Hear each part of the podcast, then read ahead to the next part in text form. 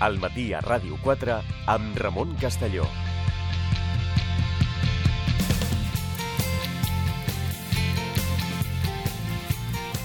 Continuem al matí a Ràdio 4. És uh, moment de saludar l'investigador del Centre d'Estudis Històrics Internacionals i professor d'Història Contemporània a la Universitat de Barcelona, José Manuel Rua, què tal? Bon dia. Hola, molt bon dia. Com sempre, amb el professor Rua, doncs, eh, a vegades ho fem, de parlar d'efemèrides, d'alguna cosa que fa un determinat número d'anys, home, i 100 anys és una dada prou significativa. I avui en parlarem d'un esdeveniment vinculat al món sindical que es va conèixer com el Congrés de Sants. El Congrés de Sants. Per què va ser tan important aquest congrés? Va ser molt important el que va succeir a l'Ateneu Racionalista de Sants, el Caller Vallespí, ara ja no existeix aquest Ateneu Racionalista, però el Caller Vallespí Sí. de, de Sants, fa 100 anys, justament avui, el 28 de juny de 1918, començava un congrés de 3 dies que ha a la història com el Congrés de Sants, evidentment pel barri que, que el va acollir. I per què val la pena recuperar i fer una mica de pedagogia històrica i sindical, de didàctica de la història del moviment obrer sobre aquest congrés? Perquè aquest congrés ho va canviar tot. I, home, mm, els congressos eh, intenten ser solemnes, intenten passar a la història, però no tots ho aconsegueixen. Aquest passa a la història. Per què? Doncs perquè nosaltres podem tenir la idea, més o menys acceptada, que les conquestes laborals doncs són fruit no de la pluja que cau del cel, sí. sinó que són fruit de lluites, de conflictes, del moviment obrer, etc. Mm. Això més o menys tots ho podem acceptar comparant condicions al primer món, al món occidental, entre els començaments de la revolució industrial, al segle XIX, i l'actualitat. A altres països i altres realitats, diguem-ne, pot haver-hi altres eh, situacions. Però en el primer món, el món occidental, és indiscutible que les millores laborals estan associades a la lluita sindical, al moviment obrer, als conflictes, les vagues, aturades, etc. El que no acostumem a tenir tan interioritzat és que aquestes lluites, aquests conflictes, no es donen de forma abstracta. Sempre hi ha una organització al darrere.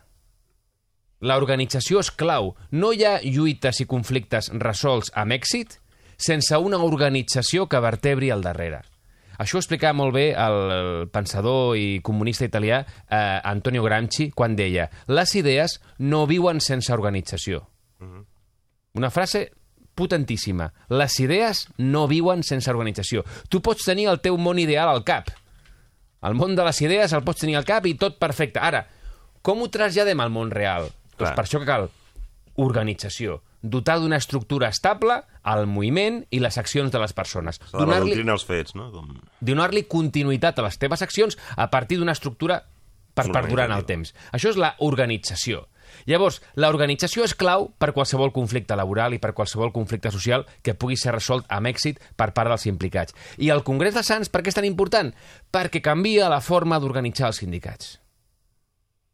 Canvia la forma d'organitzar els sindicats que encara era hereva de les tradicions sindicals del segle anterior, del segle XIX. I havia tingut un sentit quan havien nascut al segle XIX aquestes tradicions sindicals. Però al segle XX, a començaments del segle XX, tal i com s'organitzava la producció, tal i com eh, funcionava el capitalisme industrial de començaments del segle XX, ja no tenia sentit organitzar-se com al segle XIX. I la gent ho entendrà de seguida. Com s'organitzaven els sindicats fins al segle XX? D'on venien al segle XIX? D'on s'organitzaven? Per oficis. Ah, com els gremis, una mica. Eren hereus també d'aquesta dinàmica gremial. Eren ara sindicats, no eren gremis, però arrossegaven encara aquesta dinàmica. Què vol dir? Doncs quan es funda la CNT, que serà la protagonista del Congrés de Sants, doncs quan es funda la CNT al 1910, quins sindicats, quines associacions formaran la CNT? Doncs ara farem un petit llistat. Veureu de seguida quina és la forma d'organitzar-se. Hi havia associacions, o sindicats, millor dit, de paletes, de perruquers, d'espardanyers, de pintors, de teixidors, de benistes, d'impressors, de vidriers, d'adobers, de carreters, de torners, de llauners, de cobradors de tramvia, de carregadors de ferrocarril. És a dir, els cobradors de tramvia i, o els carregadors del ferrocarril tenien un sindicat propi. Llavors, això tenia un sentit perquè era una primera agrupació per eh, unir forces, d'acord. La pregunta és, i això és viable a la llarga per grans conflictes amb grans empreses? Clar, tenia un sindicat de cobradors de tramvia, un sindicat de... Clar, molt, per- seg molt segmentat, no? molt segmentat. Llavors, les vagues que eren? Eren vagues d'ofici, on cada ofici anava a la seva. Però no hi havia un trasllat de... Clar, era molt complicat plantejar demandes col·lectives àmplies en un sector industrial. A veure, la primera associació que es funda, el primer sindicat que es funda a Espanya, evidentment serà Catalunya, serà Barcelona, perquè és qui porta el pes de la revolució industrial a Espanya, és una associació de teixidors, 1840. Clar, és una branca concreta del tèxtil, teixidors. La pregunta és, tal com es desenvolupa la indústria tèxtil i altres indústries, té sentit continuar amb aquesta divisió? I això mateix la CNT, que en aquell moment és el gran sindicat que existeix a, a Catalunya, és el gran sindicat també que existeix a Espanya, uh -huh. tot i que la força la té sobretot a Catalunya i després també a Andalusia, doncs eh, la CNT el que es planteja en el Congrés de, de Sants és que per eh, portar a terme un pols continuat amb grans empreses necessita una estructura més forta i més consolidada. I això quan ho pren? Doncs com s'ha pres sempre dins de la història del moviment obrer, l'experiència. El moviment obrer és un clar exemple d'ensaio-error. Anar provant. Anar provant. I l'experiència és el que va acumulant coneixement per portar a la pràctica. I quin és aquest coneixement? Doncs la gent doncs, eh, ho entendrà de seguida amb un exemple concret. Any 1916, dos anys abans del Congrés de Sants, del qual celebrem avui el centenari. 1916. Es planteja a Barcelona una vaga de paletes. Uh -huh. De paletes. Llavors, es planteja una vaga per aconseguir les 8 hores a dels paletes. Les 8 hores una demanda històrica del moviment obrer, el primer de maig eh, gira al voltant d'aquesta mm, reivindicació, so, és la famosa divisió de 8 hores per descansar, 8 hores per treballar i 8 hores per oci, cultura, aprendre, formar-se, etc. Les 8, 8, 8 hores. Doncs es vol traslladar la demanda de les 8 hores mm. als paletes. Vale. Quin problema té això? Doncs que qui porta la negociació i també la mobilització de la vaga són set associacions d'oficials i set associacions de peons. És a dir, estem parlant de 14 sindicats. Llavors, porta una vaga amb 14 sindicats. Per què? Perquè, a més de que cada eh, ofici tenia el seu sindicat, moltes de les localitats que al segle XIX s'havien anat incorporant a la ciutat de Barcelona, Sants, Gràcia, etc., volien mantenir els seus sindicats locals. I llavors havia el sindicat de peons de Sants, el sindicat de peons de Gràcia, el sindicat... o sigui, les barriades encara mantenien els seus sindicats locals. És a dir, hi havia divisió per oficis i hi havia divisió també Geogràfica. geogràfica, encara que estiguessin dins de la mateixa ciutat. Problema d'aquesta vaga del 1916? Doncs que una part d'aquests sindicats es despenja i signa pel seu compte. Clar, és que són 14. Podia haver passat abans. Llavors, què es dona compte la CNT? Que han d'anar cap a la unió de tots els sindicats locals en un únic sindicat, uh -huh. deixar els sindicats de barriada i que siguin realment un sindicat local, i anar agrupant els sindicats als oficis que l'assemblin més. Serà un primer pas. Han d'anar agrupant els oficis que semblin més. Llavors, per exemple, els de fusters i ebanistes han de ser un únic sindicat de fusters i ebanistes. No pot haver-hi un sindicat de fusters, uh -huh. un sindicat d'ebanistes, etc. Aquest debat serà el primer pas per anar al que s'aprovarà finalment al Congrés de Sants. Uh -huh que ja no seran sindicats d'ofici a nivell local, encara que ressemblin més o menys, sinó seran sindicats únics, sindicats d'indústria, sindicats de ram industrial. Aquest és el canvi del Congrés de Sants. Sindicats d'indústria. Seran els famosos sindicats únics. I què vol dir un sindicat d'indústria? Uh -huh. Doncs ja no hi haurà un sindicat de, de fusters o un sindicat de banistes. Hi haurà un sindicat del ram de la fusta. Aquest és el tema. Un sindicat arran de la fusta. No hi haurà un sindicat d'oficials, de paletes i de peons. Hi haurà un sindicat de la construcció, que permetrà què? Mantenir un pols de forma unitària i més forta.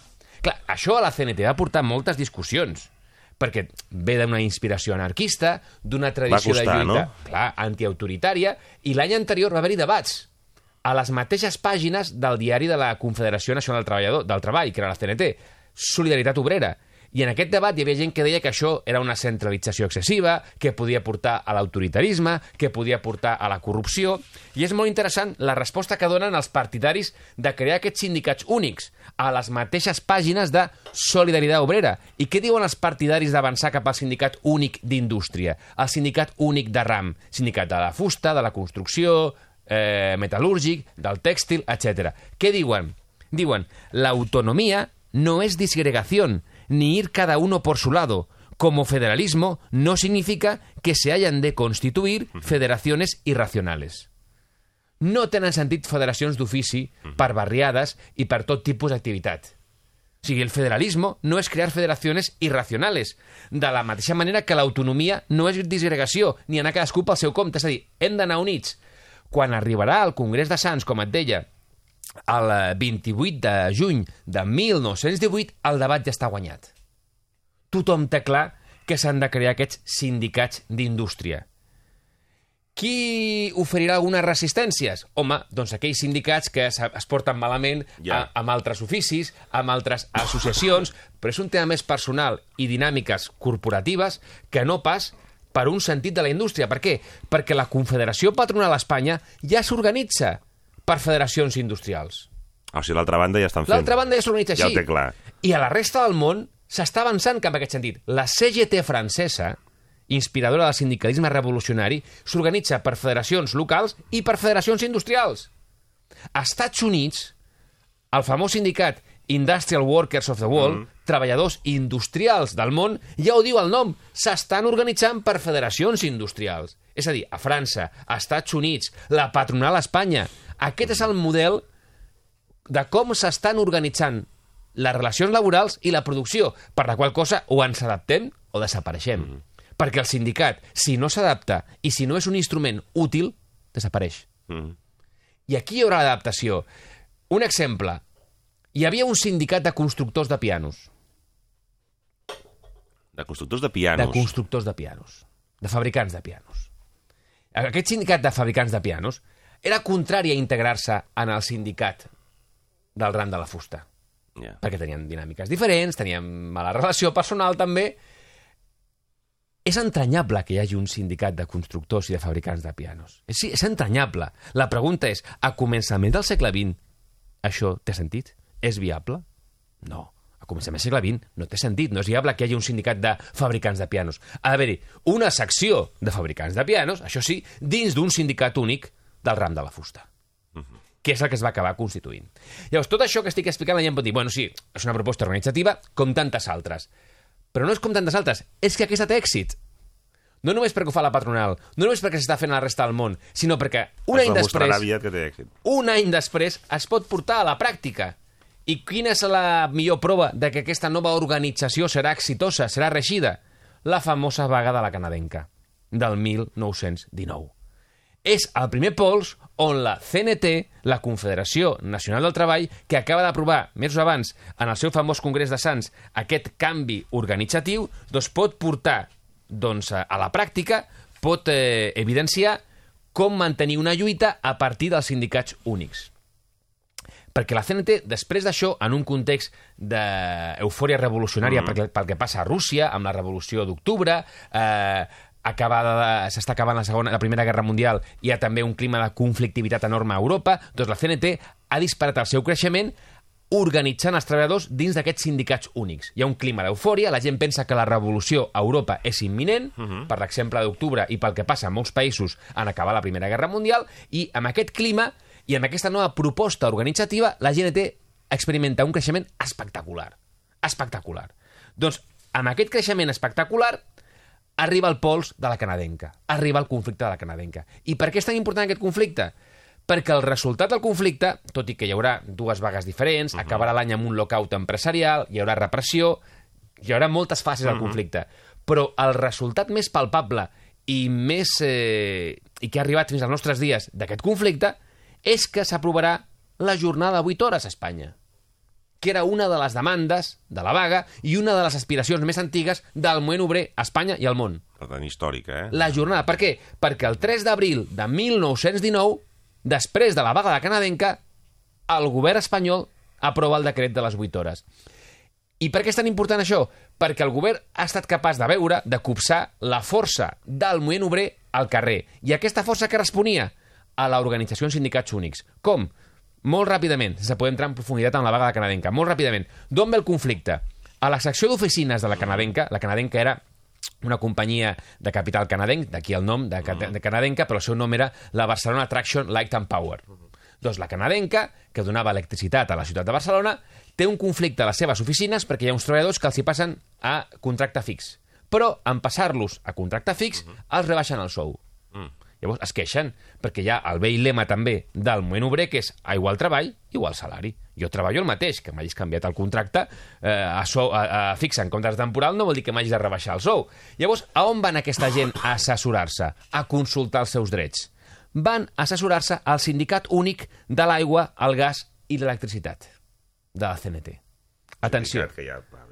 Sindicat únic de l'aigua, el gas i l'electricitat. És a dir, aquesta branca industrial, uh -huh. aquest ram industrial de l'aigua, el gas i l'electricitat està organitzat conjuntament.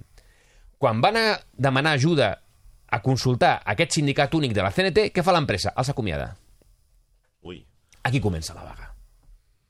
I qui portarà la veu cantant? I qui portarà la, el protagonisme de la mobilització en aquesta vaga? Aquest sindicat únic de l'aigua, del gas i de l'electricitat. Ja no hi ha un sindicat d'oficinistes, uh, un Ja. sindicat de... No. De torners, un sindicat... No, no. Ara estem en un sindicat únic de l'aigua, el gas I l'electricitat. i l'electricitat. Llavors, comença el 21 de febrer la vaga a tot el sector elèctric, 21 de febrer del 19, convocada per què? Per aquest sindicat únic, perquè té la força, la disciplina sí, i va la... més enllà d'oficines, eh? A tot el... a, a tot el sector elèctric. Però és que és més, és més, el 12 de març, aquesta vaga de tot el sector elèctric, que deixa aturada a Barcelona, evidentment, es converteix a la ciutat en una vaga general. A una vaga general, el 12 de març. Per què és capaç de fer la CNT aquest pols? Perquè està organitzada d'una forma adaptada als nous ritmes productius, a les noves formes d'organitzar el treball, etc. Dona resposta a una nova forma d'entendre la producció. Mm. En quin sentit? No només per, per plantejar el pols, perquè la CNT també es veia a si mateixa, i això és molt interessant, no només com un instrument de lluita, mm. com és qualsevol sindicat, sinó que també es veia com una escola, una escola per dirigir la societat d'una forma diferent. És a dir, la CNT és un sindicat revolucionari i aspirava a fer una transformació social profunda. I la pregunta és, quan hagin fet la revolució, qui dirigirà les empreses? Qui gestionarà les fàbriques? Hem d'estar capacitats, hem de tenir la formació intel·lectual per dirigir-les. On aprendrem a dirigir empreses, fàbriques, etc? A través dels sindicats únics d'indústria.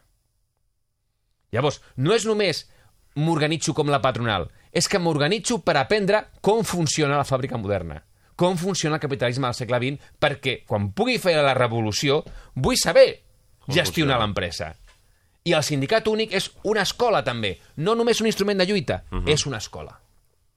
Llavors, resultat, la vaga serà molt conflictiva, eh, els, eh, el capità militar de Catalunya no, comple, no complirà la seva part del tracte, que era alliberar els presoners sota jurisdicció militar, mm. acabarà amb un lockout al mateix any, o sigui, serà una vaga molt dura, amb moltes fases i moltes etapes, i que a més donarà després pas al famós pistolerisme, que serà un retrocés absolut pel moviment obrer, mm -hmm. a nivell organitzatiu i a nivell de, de baixes. Mm -hmm serà un retrocés enorme.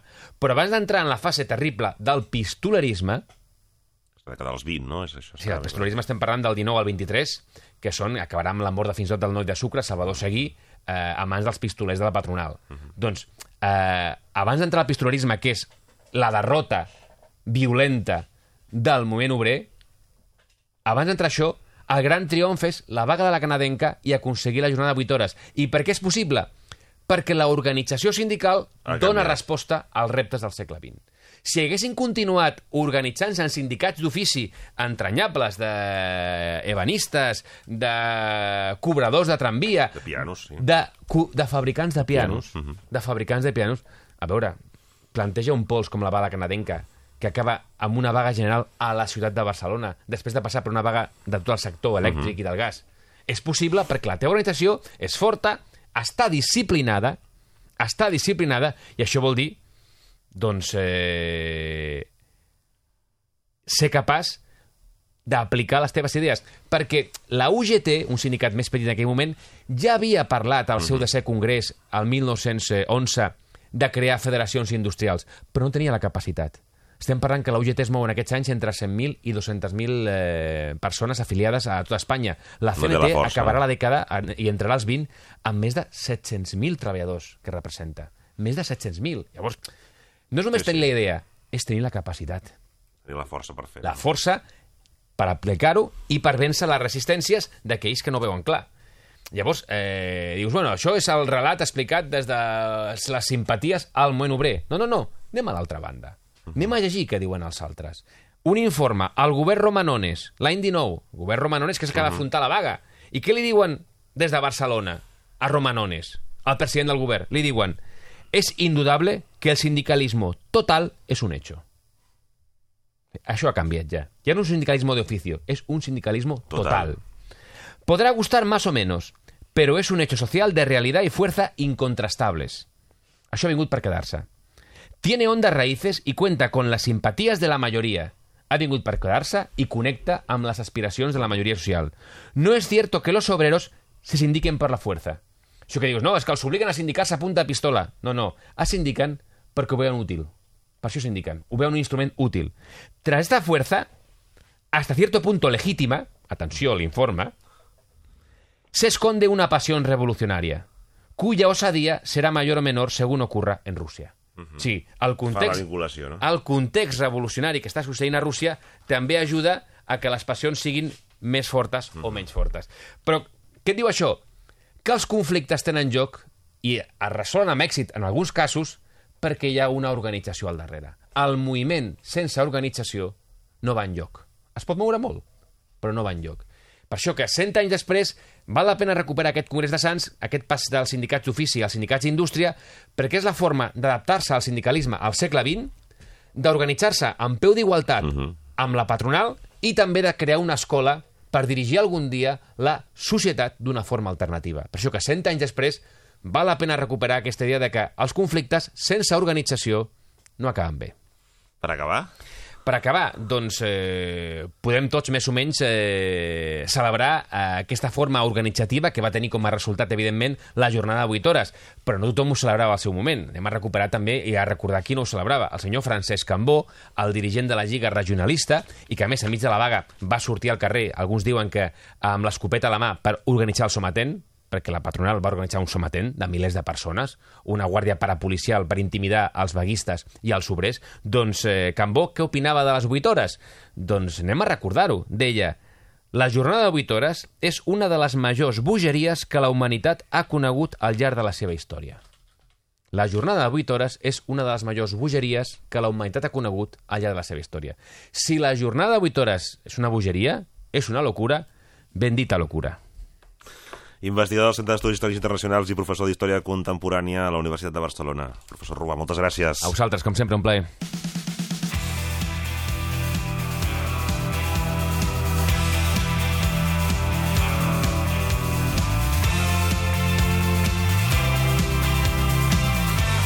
al matí a Ràdio 4 amb Ramon Castelló. Informació i anàlisi d'actualitat des de tots els punts de vista.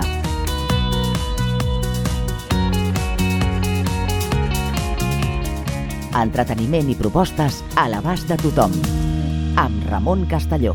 Pots anar a molts llocs. De viatge, a fer un cafè, al teatre o al cinema, a casa d'un amic o d'un familiar.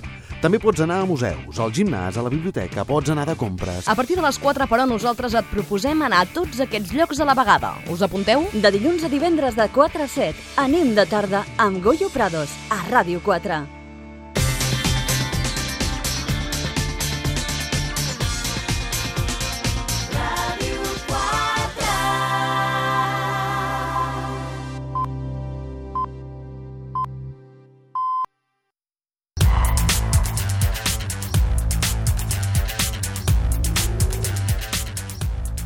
Continuem al matí a Ràdio 4, a dos quarts d'onze, i ara és el torn de la Meritxell Martínez amb les seves propostes. Què tal? Molt bon dia, Ramon. Molt bon dia. Què es proposes Avui avui? una d'aquelles coses per apuntar a l'agenda. I atenció, una cita cultural que uneix tradició popular i carrer, que es farà aquest cap de setmana a Sant Martí de Tous, a la comarca de la Noia.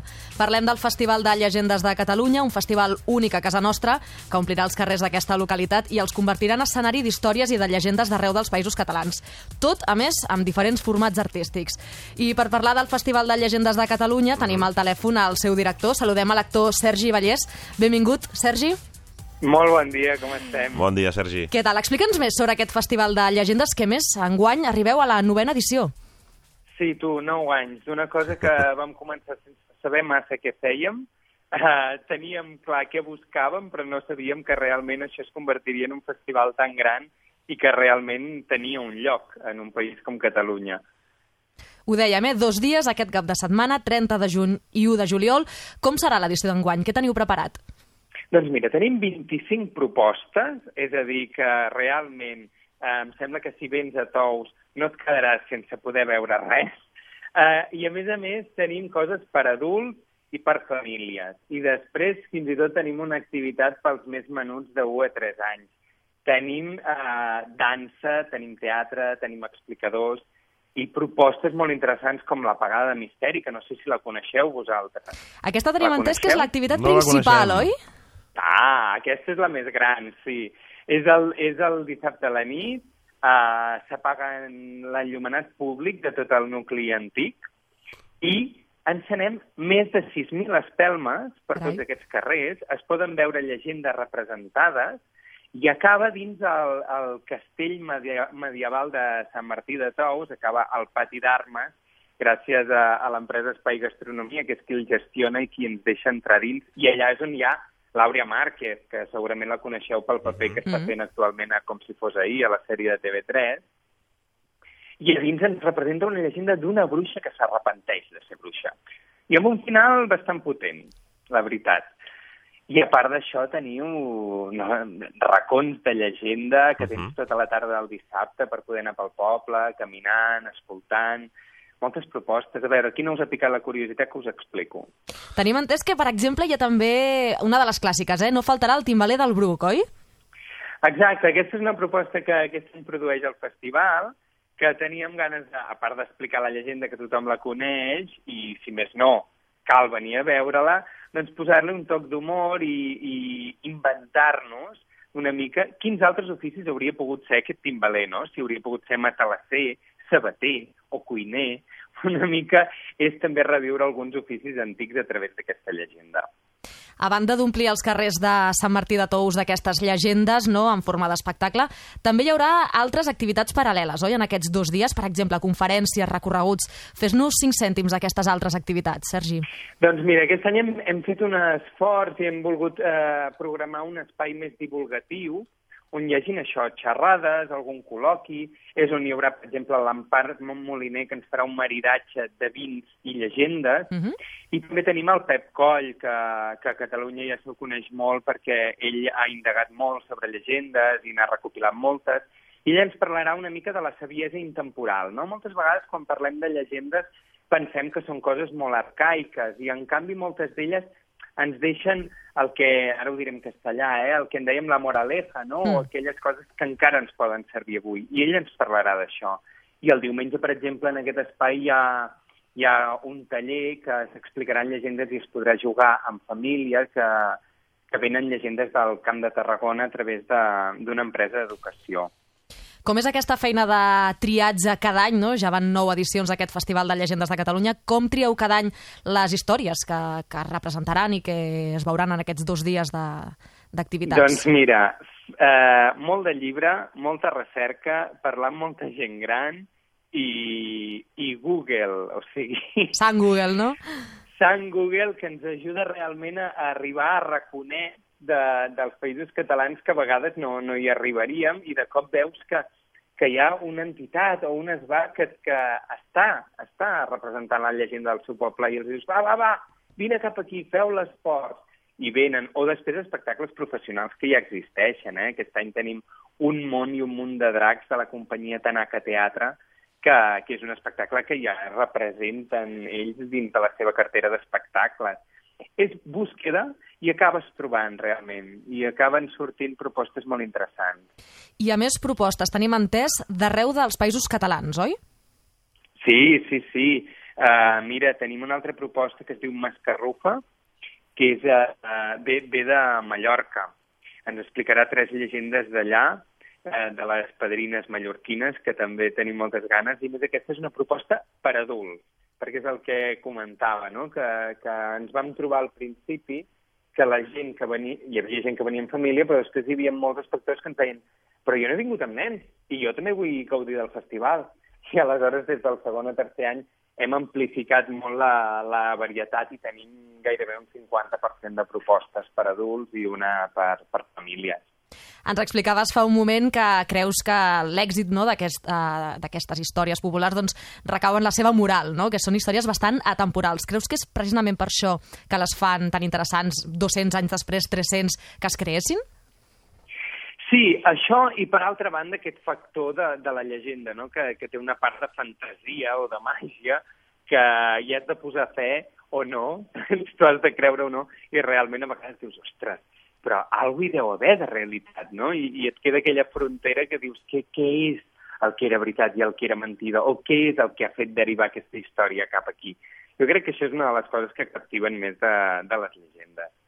Doncs Sergi Vallès, moltíssimes gràcies. Recordem eh, aquest cap de setmana a Sant Martí de Tous, aquest Festival de Llegendes de Catalunya, que tindrà lloc del 30 de juny a l'1 de juliol. Gràcies i molta sort en aquest festival. Moltes gràcies a vosaltres i qualsevol dubte consulteu la nostra web, festivaldellegendes.com, i allà ho trobareu tot i tots els serveis que tenim pels visitants que realment intentem que es trobin al màxim a gust. Prenem nota, doncs. Gràcies. A vosaltres.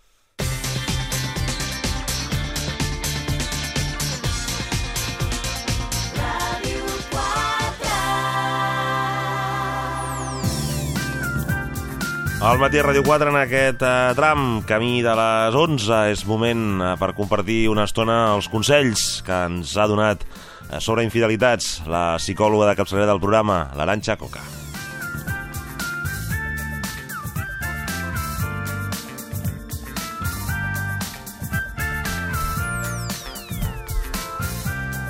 Continuem al matí a Ràdio 4. Ens acompanya ja la doctora en Psicologia, especialista en família i parella. Aranxa Coca, què tal? Molt bon dia. Hola, molt bon dia. Molt bon dia a tothom. Quins te... Cada vegada pugem el llistó aquí, eh, de, Sí. dels temes polèmics. Eh... Sí, hi ha temes polèmics. Bé, Bueno, aquest més que polèmic, és per comentar. Eh? sí, és morbós. És per, Té aquella aquests- part morbosa... Si agafeu un- per mala sort un embús o us tallen la carretera qualsevol cosa, el cotxe és un tema d'aquells a comentar amb sí, la parella, és, no? Exactament, exactament. doncs avui justament anem a, anem a pujar una mica al nivell del, del morbo, ja que parlem de parella, perquè clar, cada vegada surten recerques, Ramon, i Sí. recerques més agosarades. Que diries, bueno, agosarades o recargolades, però bé, també podria ser, no? Però allà estan les dades. I jo avui por- porto tres dades força interessants, alguna de les quals ens farà caure alguns prejudicis que Bé. tenim al voltant d'alguns temes tòpics com per exemple infidelitat, com ho viuen homes i dones, infidelitat segons el gènere, Mhm. és el mateix la infidelitat amb una dona que amb un home, com la viuen, i després, ja que parlem d'infidelitats i bé, i de lius, lius a la feina. Lius a la feina. Sí, va sortit molt recentment, eh, no fa escats dos mesos, una recerca que ha tret Infojobs, imagina't el, el, la base de dades que té Infojobs, sí. com per fer Sí, sí. les investigacions que li doni la gana en, a, al voltant del, del món laboral sobre els lius a la feina. Molt interessant les dades que ens ha proporcionat, a més a més, dades amb molt detall. Allò de, i un jefe con, amb, amb un subordinat, i al revés, i al, o sigui, dades molt al detall que dius, ostres, mm, Lius que a la interessant. feina, ben explicat, Ben eh? explicat. I això ho porto avui. Comencem, si et sembla bé, Ramon, amb els tipus d'infidelitat, la física i l'emocional. Què vol dir Mira. veure, ara m'ho explicaràs. Molt, molt clarament. L'engany o la infidelitat és física si hi ha sexe de pel mig. Val, I això, és està, emocional, tenim clar. Sí. I és emocional quan no hi ha sexe. Quan no hi ha sexe. Exacte. O sigui, pot haver-hi no sexe i considerar-se una infidelitat. Sí. Una infidelitat. Sí. És més, uh, tant homes com dones són capaços, de, uh, i aquí ja comencem a aportar uh, dades uh, ja concretes al voltant de la Sí. última investigació sobre el tema, són capaços d'identificar que certament hi ha quelcom uh, que es pot considerar engany, que es pot considerar mm -hmm. engany si t'encapritxes amb algú, tant si hi ha contacte físic com si no n'hi ha. Però les dones, segons aquesta recerca, entenen pitjor perdó, entenen pitjor i entenen com a un engany pitjor si hi ha un contacte físic, per tant, si hi ha... Uh, perdó, si no hi ha contacte fí Mhm. físic, que si hi ha contacte físic, imagina't, és a dir, una, un, una infidelitat que consisteixi Sí. en m'he enamorat, m'agrada una persona i he començat a establir converses, converses. He quedat i he donat temps a aquesta persona fent cafès, però no hem passat O d'aquí... hem anat a dinar. Eh? O hem anat a dinar amb una vegada seria suficient, per tant, el tema de la freqüència, Sí. és a dir, però quantes vegades heu anat a sopar? Bueno, doncs, o a dinar? Doncs, bueno, cada setmana, cada dia, dia sí, dia no, no, això no computa. El fet d'haver anat amb una persona Sí. que es pot considerar una amenaça, Sí. un home o una dona que pots considerar una amenaça per la teva relació, Sí. fet que la teva parella ja hagi tingut, doncs això, un encontre no sexual amb aquesta persona, ja, es, ja es considera Ja, Per tant, però, home, però ja si no hi ha considera hagut consumació del... Però, doncs fixa't, cosa, veus, no? és que es nota molt que ets home, perquè tu entraries dintre de l'estadística dels homes. En canvi, els homes, veus, per No, això si no, no- computa tant. És més, el 65% de les Sí. dones consideren que uh, un acte absolutament emocional, el Sí. fet d'haver compartit temps personal teu i converses no només uh, de, de professionals o eh, amb una altra persona, de ser, no Sí. només de, dintre dels temes purament laborals, és pitjor que un engany És físic. pitjor que un és engany. pitjor que un engany físic. Això ho pensen el 65% de les dones, que és molt. En canvi, només el 45, 45 gairebé 46% dels homes eh, eh, pensen igual. És a dir, que la majoria d'homes compu computa més i consideren que l'engany és pitjor, Si hi ha molt més contacte pitjor, físic. Si hi ha contacte físic. És més, una de les preguntes que eh, molts homes acostumen a fer és, però us heu anat al llit? Ah, no? Bueno, doncs llavors explica-m'ho, aviam, eh, què heu fet? Heu dinat, tal? Llavors ja relativitzen aquell encontre, aquella trobada no sexual entre la seva parella i un altre. És, és, és interessant. I ara et faré una pregunta. En, Ai. en aquesta recerca, en el que s'ha comptat moltes coses, um, què creus? Que són dades de parelles heterosexuals, homosexuals o totes plegades? Totes, no? Doncs no. No. Quines Només, diferències hi ha? Doncs aquestes dades les han obtingut de parelles heterosexuals, perquè les parelles homosexuals no consideraven la infidelitat com un element d'importància en la seva relació Ah, curiosament. Llavors, no tenim dades significatives en quant a com la infidelitat uh, i els tipus d'infidelitat, ja sigui La infidelitat és un emocional, paràmetre- És un paràmetre que contemplen Com una possibilitat que pot podríem passar. extreure com a conclusió, mm -hmm. és a dir, ja que no computa, diu no, les parelles homosexuals no s'han volgut definir al respecte. Doncs bé, o bé és un tema que no els interessa, o bé és un tema que els interessa molt però es reserven la, la seva opinió, cosa que és absurda, Sí. o senzillament doncs, eh, no és un dels temes que més preocupa a les parelles homosexuals. Eh, eh, traient conclusions, sempre, insisteixo, dintre del marc d'aquesta Mm, recerca. Són conclusions genèriques, eh? I ara et faré una altra pregunta.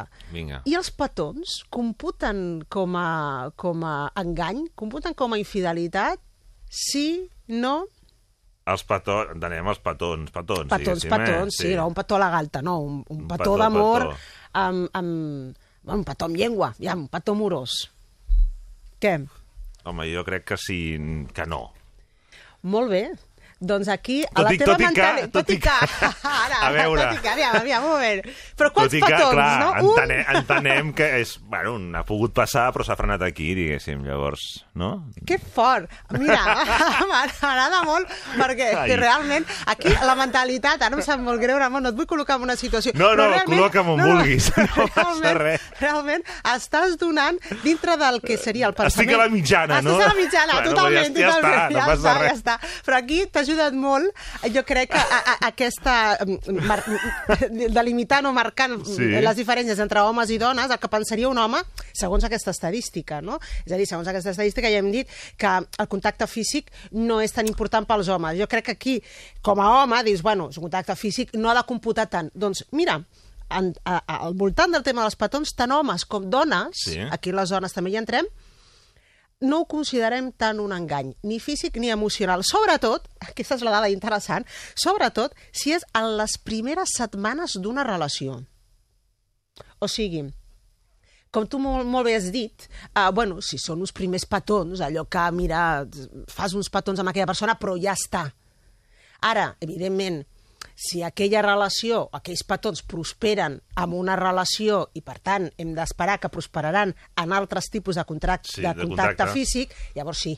Llavors ja es considera engany. Però el És- petó en és- si és mateix... l'última porta abans és, de la sí, fidelitat- Exactament, és l'última porta abans de la infidelitat. molt bé, molt bé, exactament. No, És sí. curiós, és curiós. Però això eh, són capaços de relativitzar la importància del petó fins al punt de no computar-ho com una infidelitat tant homes com dones. El que passa que sí que és indicatiu d'alguna cosa, eh? també diem-ho, no? Mm, Potser no ho censuraries tant o no t'afectaria tant com una infidelitat. No, no es veu que no, no afecta i, i Però, es veu home, que... eh, És un llindar, com tu molt bé has dit, és un límit. És- és un de és dir, el límit bueno, de... Hem de parlar. sí. T'has petonejat amb Sí, algú, què- hem de parlar. què t'ha- passat? Què està passant, no? Què, està passant entre nosaltres i què està passant amb aquesta persona, no? Sí, és que té aquesta intimitat, no? Però no portaria a prendre decisions. No. Primer, a viure-ho com un engany i després a prendre doncs, decisions a, que un pot començar a considerar... Tot i que també moment- deixa'm dir-te una cosa, eh? Una cosa és explicat i l'altra vist.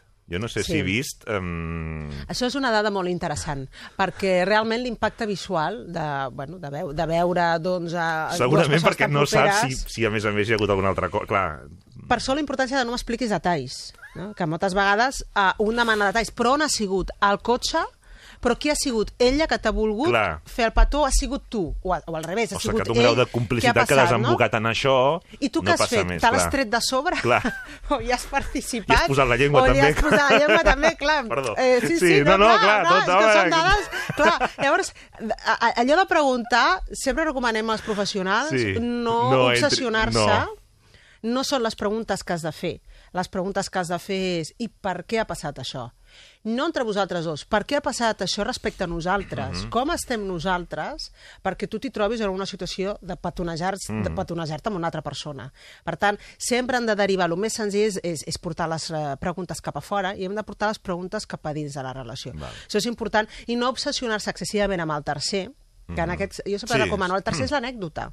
Una anècdota important, eh? Però és l'anècdota entre lo nostre. val? Per tant, no és però què, anècdota... com, com t'ha agradat, t'ha agradat? Com T'ha agradat i per Sí. què? I què té ell que no Sí. jo? Llavors, aquestes comparacions No. no, ajuden, sinó anem a parlar de què Sí, ens què- què passa ha passat, no? Què a, a tu i a mi. I una altra dada important amb els petons. Només hi ha una excepció, en què tant homes com dones consideren que uh, sí que és una infidelitat, un petó. Si és amb un ex. Home, És interessant la dada. És a dir, eh, m'he petonejat de, eh, a, a, amb aquella persona que, has, que havia estat la meva parella, un ex, i dius, has tornat amb el teu ex i t'has petonejat, on estem? Aquí sí que es pot, bueno, ho consideren. aquí la porta sembla com que avui que, que encara és, no? exacte. Perquè hi havia hagut sexe que hi havia hagut ex, no? sexe, Clar, clar, llavors, estar més a, a la vora d'intimar amb aquella persona, no? I també debilita més el, la, la, la, el sentiment de solidesa de lo nostre, perquè nosaltres hem construït alguna després d'una relació que sembla ser que encara no està del tot morta. Per tant, això què significa? Que lo nostre no és del tot sòlid. Llavors sí que genera Mm. més dubtes sobre la fiabilitat o, digue-li, validesa, la consistència de la relació del present el, pel fet de que hagis tingut una, una proximitat amb un petó amb la teva exparella. I el sexting? El sexting compta, Això, ara recordem... això ja és, no, això ja és m'agafa gran, diguéssim. Que, ah, això, Eh, el, Sexting, ara aquí tot és... Inc, inc, és, és, són les noves generacions de link. El sexting són missatges Ah. amb intenció eròtica. Mm. Aquí, doncs bé, eh, tant, eh, tant doncs, ja sabem, missatges doncs, per provocar molt pujats de to i amb un, amb un contingut com tan un eròtic. joc, no? Però. Pot ser un joc, pot ser explícitament eròtic i pot ser amb contingut explícita, explícitament pornogràfic, Mhm. eh, també. Uh, es considera engany o no? Tu què diries? Aquí sí que tenim dades d'homes i de dones. Ostres. Mm. Ais, ais. També és una última porta, eh? Deixem-ho doncs, així. Uh, no disten massa les, les, uh, les dades de les que hem donat De al principi. primeres. Sí, uh, la, les dones ho consideren més una falta i un engany de tipus sexual. Eh? I això que no hi ha hagut uh, contacte físic, però el contingut del missatge sí que és sexual. Mhm. uh, I ho consideren perquè... mm, bueno, Més eh, tolerància és- entre és homes el- que dones, Més diguéssim. tolerància, però tampoc hi ha tanta diferència. Fixa't que uh, aquí tenim dos estudis. Un uh, revela que el 49% de les dones ho considerarien un engany físic davant del 34% d'homes. Però després va sortir un altre estudi que va voler aprofundir més sobre si el sexting, aquest tipus de missatges, o fins i tot l'ús de les xarxes, amb xarxes i plataformes explícitament per trobar parella, Tinder, mm -hmm. etc que s'hi podien considerar engany, i aquí les dades van pujar. El 74% de les dones ho consideren del tot un engany.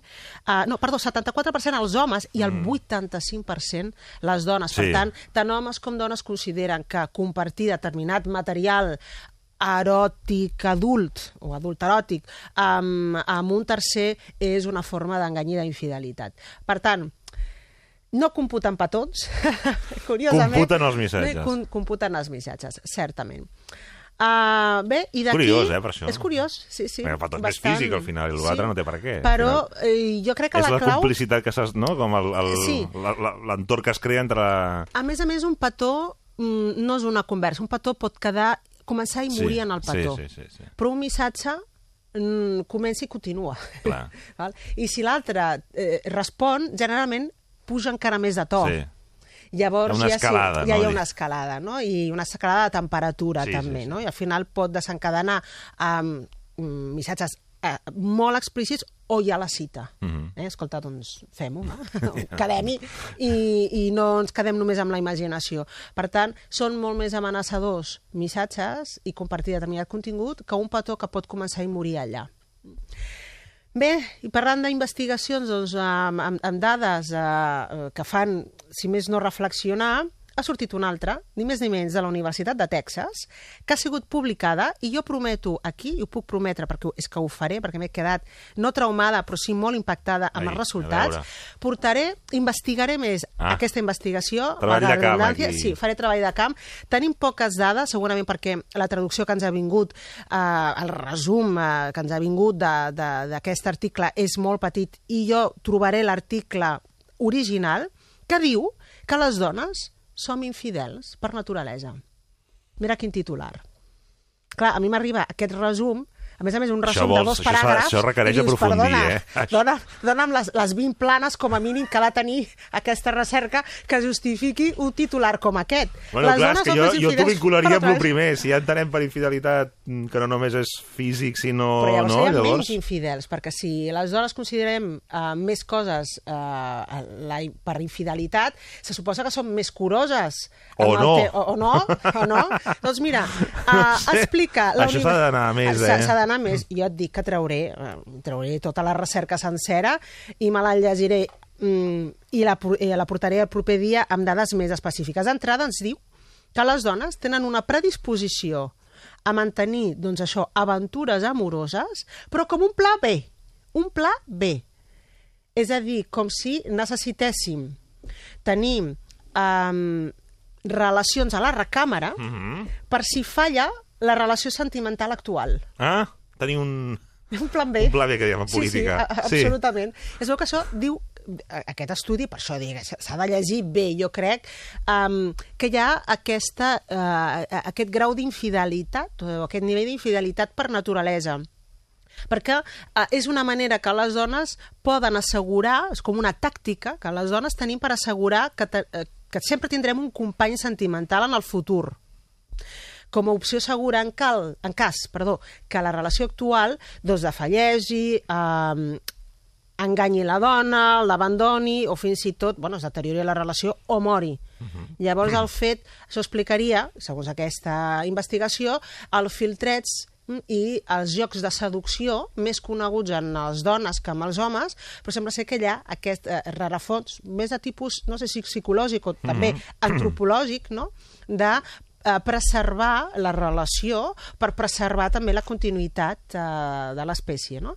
Eh, bé, mm, ja ho he dit, portaré més dades, ara ens Bé, bé. quedem amb el titular i reflexionem sobre, sobre això, però indagarem més. I per últim, ja que parlem d'infidelitat, parlem dels, de, de la infidelitat de, més tòpica, de, de la qual se'n parla i se n'han fet milers d'acudits i milers de pel·lícules. Ho anunciem i ho, ho, ho deixarem per la setmana que ve. Ho anunciem sí. i ho deixem no, la home, setmana vinent. No, és que queda dos minuts i mig. Doncs els lius a la feina. Els lius a la feina. Sí. N'hi ha. Només dues coses. Uh, quin tant per cent creus que hi ha de lius a la feina? Si haguessis de posar un tant per cent. Passa molt o passa poc? Home, jo crec que passa molt. Un 31%. Perquè estem moltes hores a la feina. Estem moltes hores a la feina. I un 31%, Déu-n'hi-do, déu nhi déu ja podria... déu és una, una dada a considerar. I el tòpic de que acostuma a passar entre mandos i subordinats, tu què creus, que es compleix o que no es compleix? Jo crec que no. Doncs molt bé, avui estàs molt... Con... Bueno, uh, bueno No, sempre, eh, sempre, Ramon, que, però avui mm, especialment a un Ha agafat un aire difícil. diferent, això, que potser fa uns anys. Sí, senyor, és veritat. Doncs mira, només un 9% um, és, són uh, relacions amoroses en, en, de diferent estatus, sí. eh? mandos subordinat, subordinats. I en canvi, fixa-t'hi en la dada, el 80% de les relacions a la feina acostuma a ser de companys uh, entre iguals. I mm, tu què diries, del mateix departament? O, de, o sigui, quan hi dic igual, vull dir del mateix rang, eh? I uh, ja per últim, uh, del mateix departament o de departaments diferents? Mateix departament? Del mateix departament, sí senyor. I amb, No, no sóc expert, eh? No sé, Sí, és sí, que hi ha més, és hi ha que, clar, més, més frec a frec, no? Clar, Potser i amb passem més hores amb el company realment. Ah, llavors, lo jaja, de- jiji, i amb el company de feina, doncs allò que dèiem, és una amenaça potencial, home, segons aquesta, aquesta recerca... podria ser, Ho sí. podria ser perfectament. Però mentre sigui un petó, no patim. Exactament. Ho Deixem-ho aquí. El petó ens servirà com a llumeta vermella en la relació. Quan us heu petonejat, parlem. Bueno. Parlem de com estem. Sopar de Això- Nadal, això ha aquelles coses clar. que passa. El sopar de Nadal, jo he dit que portaria dades molt concretes. Quantes relacions, quin tant per cent de relacions surten d'un sopar de Nadal? No sé, la meitat. 50. Molt poc, un Molt- 8% Mm. només. Està que és Nadal, molt, doncs. molt, eh, molt poquet. I en canvi, quan és on eh, es fragua la relació amb el company del mateix departament? Doncs eh, fent el cafè de, de l'esmorzar. Aleshores, A l'esmorzar, a fent el mini. Fent el mini. Ara I aquí ho deixem. Ara tornem.